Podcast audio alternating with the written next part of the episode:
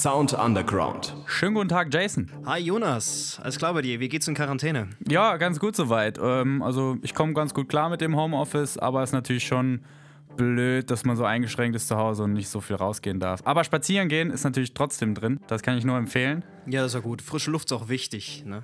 Ja, auf jeden Fall. Äh, was geht bei dir? Ja, bei mir auch. Äh, Homeoffice, Quarantäne. Also man merkt, uns hat es mittlerweile auch erwischt. Und wir halten uns natürlich auch dran und bleiben zu Hause. Ja, aber ansonsten momentan nicht viel los. Ne? Was will man halt machen? Halt ein bisschen lesen und zu Hause bleiben. Ja, und auf Konzerte gehen ist ja leider immer noch nicht. Ähm, ich habe aber schon gesehen, es haben sich jetzt ein paar Künstler coole Sachen überlegt, zum Beispiel Wohnzimmerkonzerte live zu streamen, finde ich generell eine coole Aktion, trotzdem in den Live-Genuss zu kommen. Wir haben letzte Woche, letzte Woche haben wir mit dem Eddie von Lummemas gequatscht. Ähm, der hat uns nämlich dann erzählt, wie Corona eben das Arbeiten jetzt als Musiker, als Band so beeinträchtigt. Und das ist halt schon ordentlich, also halt keine Gigs mehr zu spielen. Die Jungs können sogar nicht ins Studio, weil sie ihr Studio in Frankreich haben. Und ich habe jetzt auch mal mit dem Alex gequatscht. Alex Landenburg, der ist hauptberuflich Schlagzeuger, spielt unter anderem bei Syra, ist eine schwedische Metalband und auch bei Camelot und ist bei, mit denen öfter mal auf Tour, also auch auf Welttournee unterwegs.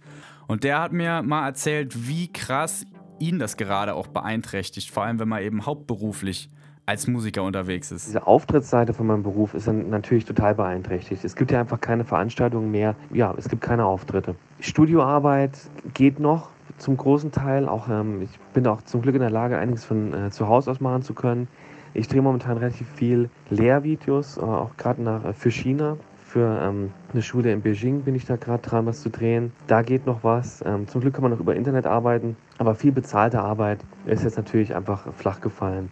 Okay, also ich höre da jetzt auch raus, dass auch ganz kurzfristig bei dir schon geplante Shows und Tourneen abgesagt wurden. Ja, also uns wurden auf jeden Fall schon Gigs abgesagt wegen dem Coronavirus. Äh, mit meiner Band aus Schweden, Sarah, hätten wir normal in Stockholm gespielt Ende März. Ähm, ich hätte auf der Musikmesse in Frankfurt gespielt, die wurde dieses Jahr komplett abgesagt. Und die nächsten zwei richtigen Tourneen, das wäre ähm, im Mai und Juni, stehen auf der Kippe. Aber ja, also viel Hoffnung habe ich da momentan leider nicht, dass die noch stattfinden. Also ich stelle mich ehrlich gesagt darauf ein, dass bis Herbst fast nichts stattfinden wird. Okay, bis Herbst sind ja noch ein paar Monate. Also auch ein paar Monate, in denen du keine Auftritte spielst und dementsprechend darüber auch keine Kohle reinbekommst.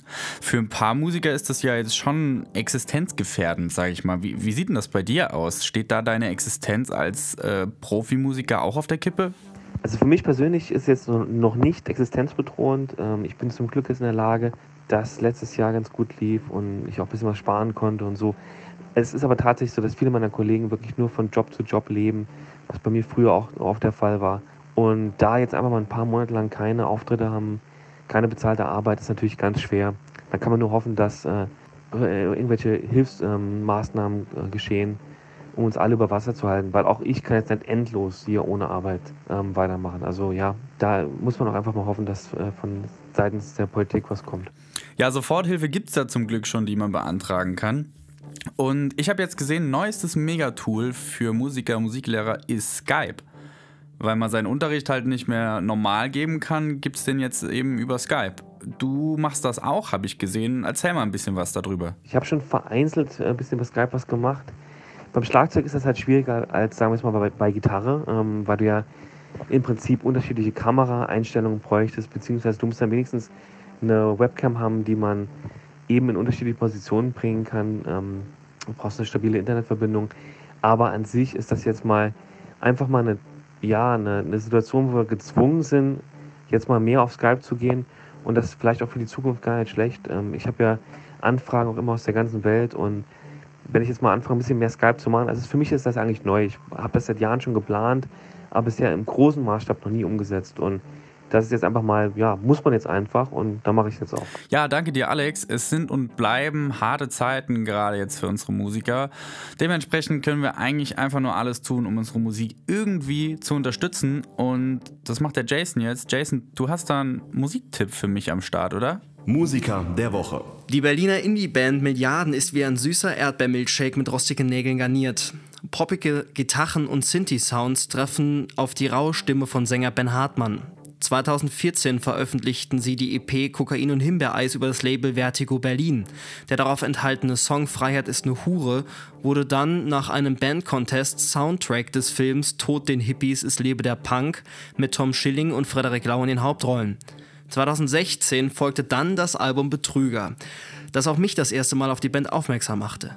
Der Song Katy Perry ließ mich feiern, im Bett verhungern treibte mir so manches Tränchen in die Augen und in langen Sommernächten krakelten unsere Stimmen Schall und Rauch durch die warme Sommernacht. Mit ihrem bisher letzten Album Berlin von 2018 erfand sich die Band zwar nicht neu, aber sie brachte ihren bereits etablierten Sound auf eine neue Stufe.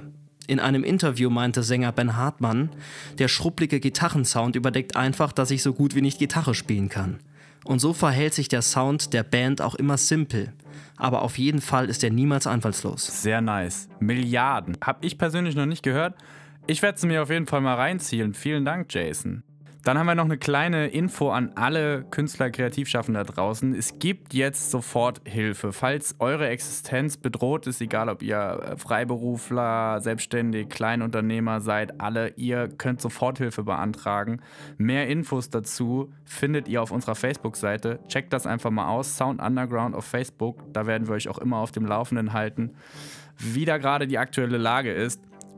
Checkt das auf jeden Fall mal aus. Und ansonsten würde ich sagen, danke, dass ihr eingeschaltet habt. Ja, war mal wieder nice, ne? Ja, war wieder nice und ähm, in Zukunft gibt es dann Sound Underground weiterhin aus der Quarantäne. Ja, dann danke fürs Zuhören und bis nächste Woche. Hau da rein. Ciao. Ciao.